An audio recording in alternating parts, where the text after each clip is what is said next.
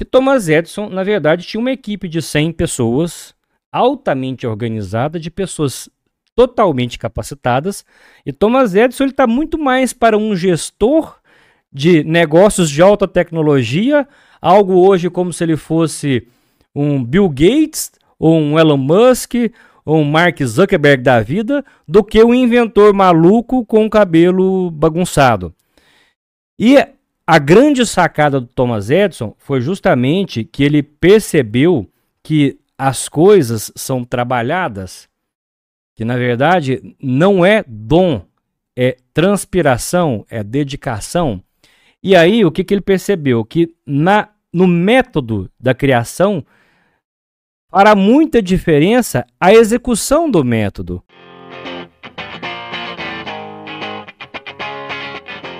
Olá pessoal, bem-vindo a mais um episódio do Performa Cash. Eu sou o Kilder Morato e eu estou aqui com o Wagner da Icone Contabilidade Consultiva. E nós temos um episódio hoje bem interessante. É 15 minutos para o Wagner convencer você a ler um livro. Né? Então ele vai falar aqui sobre um livro e já está aqui o cronômetro rodando aqui, Wagner, na nossa frente aqui e você tem exatamente 15 minutos ou menos. Às vezes na, nas primeiras palavras você já convence quem está nos ouvindo aqui, né? Bora lá, que desafio, hein? Vou, é, vou fazer duas perguntas para começar. Livro, esse livro nós vamos falar focado em empreendedorismo, né? Como que você pode colocar em prática e mudar a sua vida, né? E vamos deixar o, final, o nome do livro para o final. Pois é. Fechou. Vou, vou fazer duas perguntas para começar. Uma para quem nos está nos assistindo e outra para o Kildare. A pergunta para quem está nos assistindo é o seguinte: por que que às vezes você tem a sensação que você ainda não obteve sucesso? Porque muitas vezes você coloca a cabeça no travesseiro à noite e tem a sensação de que ainda não chegou onde você queria. Por que, que tem horas que você pensa que poderia estar muito mais além e ainda não conseguiu? Por que, que você olha para o teu cunhado e fala como é que ele deu conta e eu não? Por que, que você ainda não chegou lá? Enquanto você reflete sobre essa pergunta, eu vou perguntar para o Kildare como que você imagina Thomas Edison trabalhando. Thomas Edison o criador da lâmpada. Como é que na tua, no teu imaginário era a vida de Thomas Edison? Wagner, se essa pergunta fosse um tempo atrás, sei lá, talvez alguns meses ou anos, eu ia achar que ele que era igual a gente, né? Um gênio fechado, Não, eu isolado. Ia, eu ia achar que ele era um cara assim, né? Que por acaso ele parava algumas horas ali e trabalhava. Agora, na percepção que eu tenho hoje, eu acredito que é uma pessoa que era aquela que dormia porque tinha que dormir e ficava o dia inteiro ali tentando fazer aquilo ali funcionar. Insistindo. A, perce a percepção que eu tenho hoje, certo? Mas há pouco tempo atrás eu achava que era normal, igual a gente. Parava pra tomar cerveja e tá tudo beleza. Você imagina o Thomas Edison nerdão, sentado numa, numa, mesa bagunçada, aquele monte de fio desencapado, e tomando choque, e acende a lâmpada, ela queima, porque... Hoje imagina ele assim. A narrativa foram mil tentativas antes da lâmpada dar certo. Descobriu mil formas que a lâmpada não funciona. Mil formas de como ela não funcionou. Na milésima, opa, essa aqui. Aí você imagina ali uma mesa cheia de fios, ferramenta, aquela bagunça, ele sozinho ali, com a roupa do lado do avesso, a, a esposa levando comida, porque senão ele não saia da mesa para almoçar. É algo por aí? Eu imagino isso. Muito bem.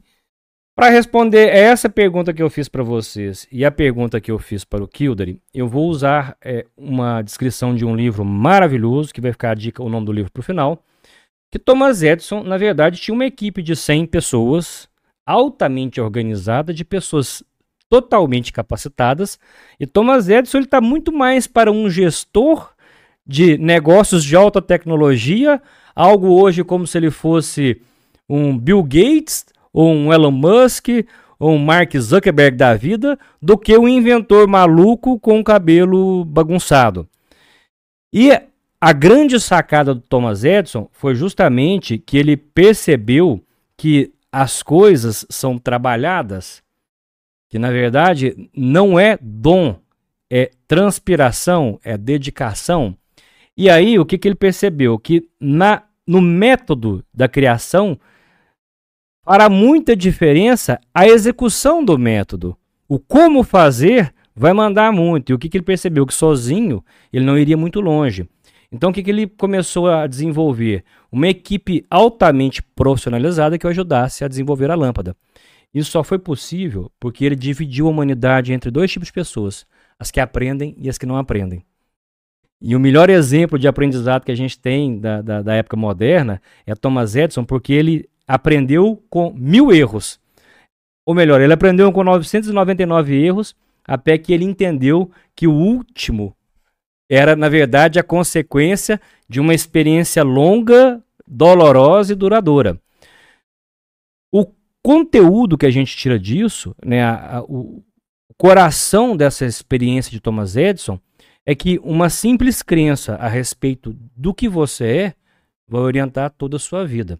Veja bem, nós não estamos falando de você achar uma coisa muito maior que você não seja. Você achar um cara muito bom sendo que você não é, não é isso. Mas você ter plena consciência dos teus talentos, das tuas limitações e o mais importante, ter consciência de como é que você supera as suas limitações.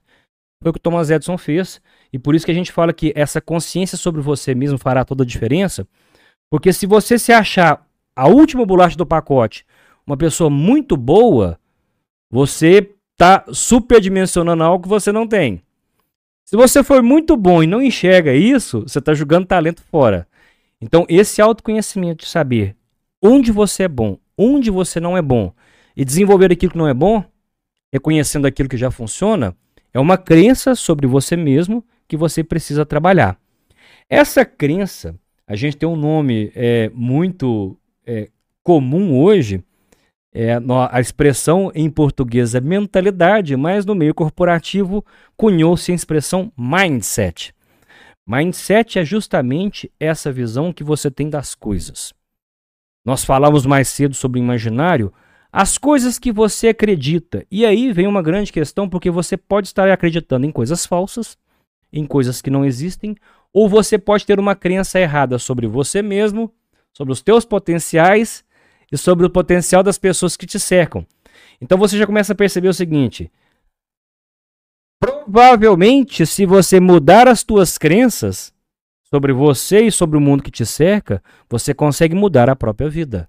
Ou, usando a expressão atual, quando você muda o teu mindset, você muda os resultados da tua vida. Para isso, existe algo chamado programação mental, que já está mais do que consagrado, que é a grande questão que todo mundo tem. Por onde que eu começo? Se você ainda está na pergunta que eu te fiz mais cedo, como é que eu faço para melhorar minha vida? Como é que eu faço para atingir os objetivos? Como que eu faço para atingir os resultados que eu sempre quis? Por que, que não estou conseguindo? Então você já tem uma resposta. Muda a tua visão de mundo. Muda as tuas crenças. Mude o teu mindset. Como que eu posso fazer isso? O que, que é esse mindset? Esse mindset é esse conjunto de crenças, esses conjuntos de pensamento, que no final das contas ele determina como que você se comporta.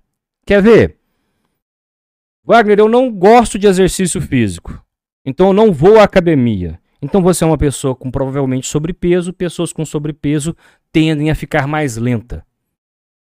A tua crença de que você não gosta de academia, sendo que você nunca foi, está fazendo de você uma pessoa lenta. Quem sabe você não vai lá e descobre se é possível ou não você mudar a tua visão sobre isso. Só que a grande questão, a grande dificuldade nossa é como é que eu tomo essa decisão, né? Como é que eu saio da cama às 5 da manhã, às 6 da manhã, com chuva, com sol, fazendo calor, fazendo frio e consigo mudar as minhas atitudes, né? Baseado nessa minha crença. Não vou contar, porque eu quero que vocês leiam o livro, mas eu vou dar uma dica para vocês entenderem um caminho. Como é que tá meu tempo aí, meu querido? Boa, uma, uma dica para vocês entenderem um caminho que vocês podem seguir. Ah, havia uma professora de balé. Você tem nove minutos. Não, peraí. Você tem exatamente sete minutos. Sete minutos. Havia uma professora de, balin, de, de balé, uma, uma bailarina, professora né, consagrada. Ela chama Marina Semionova. Uma professora assim, famosíssima mundo afora. E o grande diferencial para ele escolher as bailarinas eram aquelas que tinham maiores resistência à crítica. Então veja bem, ela separava aquelas meninas que tinham as habilidades técnicas para ser bailarinas. Daquele grupo de habilidades técnicas, ela ia fazer uma outra amostra das pessoas resistentes e receptivas à crítica. Porque ela percebeu que as pessoas que conseguem ser criticadas fazer uma leitura, reconhecer que estão erradas, entender onde é que tem que melhorar e colocar isso em prática, elas são mais propensas a serem excelentes bailarinas num padrão, que é o padrão russo, que é um padrão altíssimo. Isso é uma programação mental. Então, se você é uma pessoa muito resistente à crítica, você já sabe que você terá sérias dificuldades em melhorar os, teus defeitos, os teus defeitos.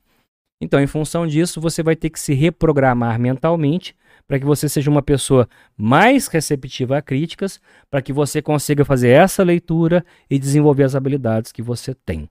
O livro que eu estou falando é o livro que vai abordar sobre dois tipos de mindset: o mindset fixo e o mindset de crescimento. O fixo é pau que nasce torto, morre torto. Pau que nasce torto nunca se endireita. Nasceu desse jeito, vai morrer desse jeito. Isso é mindset, mindset fixo. Você não vai sair do teu lugar porque você já tem uma crença pré-determinada, acabou ali. O outro é o mindset de crescimento. São as pessoas que estão sempre olhando para o mundo ao seu redor e buscando elementos que a desenvolvam, que permitam que ela desenvolva também as pessoas que estão à volta. A leitura de hoje, meus queridos, é Mindset da Carol Dweck. Vamos deixar a escrita do livro aqui e é um livro que vai te ajudar a repensar as tuas crenças e a reprogramar a tua mente para ter objetivos diferentes do que vocês estão tendo hoje. E eu vou te falar um negócio, viu, Wagner? Eu experimentei todas essas ferramentas, né? Inclusive, esse livro me ajudou muito, porque para mim era impossível gravar um vídeo aqui com você, era impossível fazer uma palestra, falar em público era impossível. Acredito se quiser ou não, o, o Kildor é tímido. Eu sou muito tímido, hein? Uh, assim, era, Acredito né? se quiser, era. Já não é mais. É. Mas o que acontece? É, eu passei por esse processo de reprogramar né, através da PNL, através da hipnose, e eu consigo falar, né, provar que isso aí funciona. Então, por exemplo, tem muitas pessoas que devem estar nos ouvindo aqui, devem estar aí imaginando, ah, isso não funciona. Já é uma crença.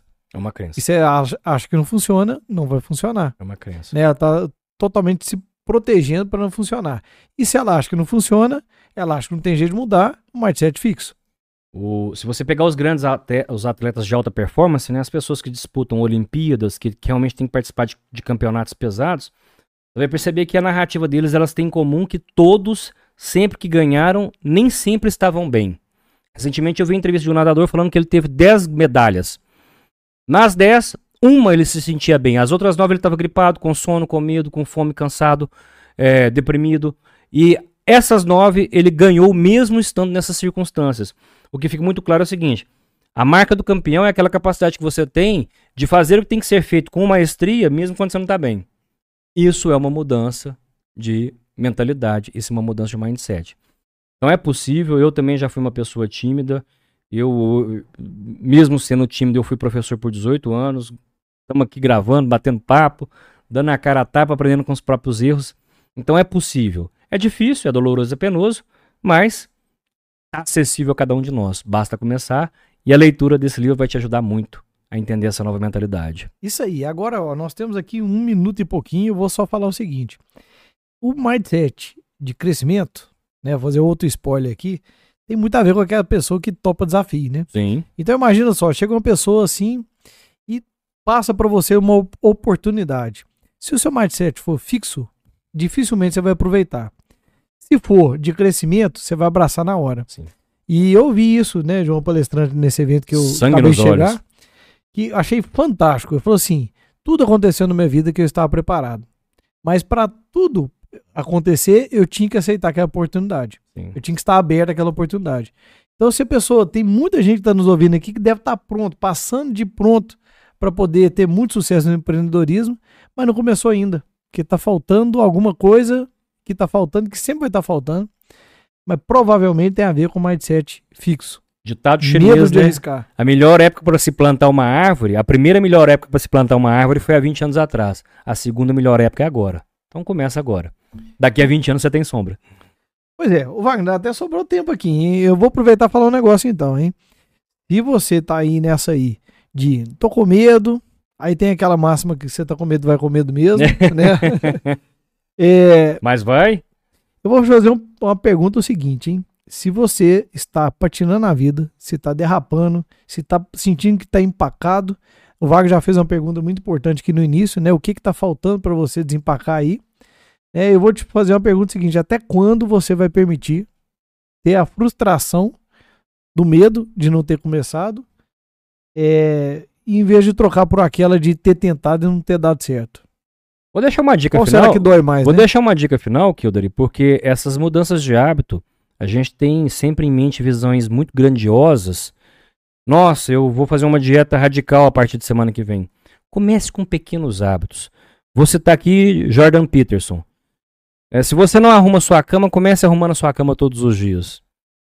Se você não dá bom, bom dia pro porteiro, comece dando bom dia pro porteiro todos os dias.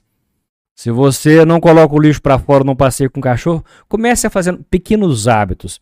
Porque a- o hábito fisiológico, a atitude de sair do sofá, sair da cama e ir lá fazer algo, manda muito.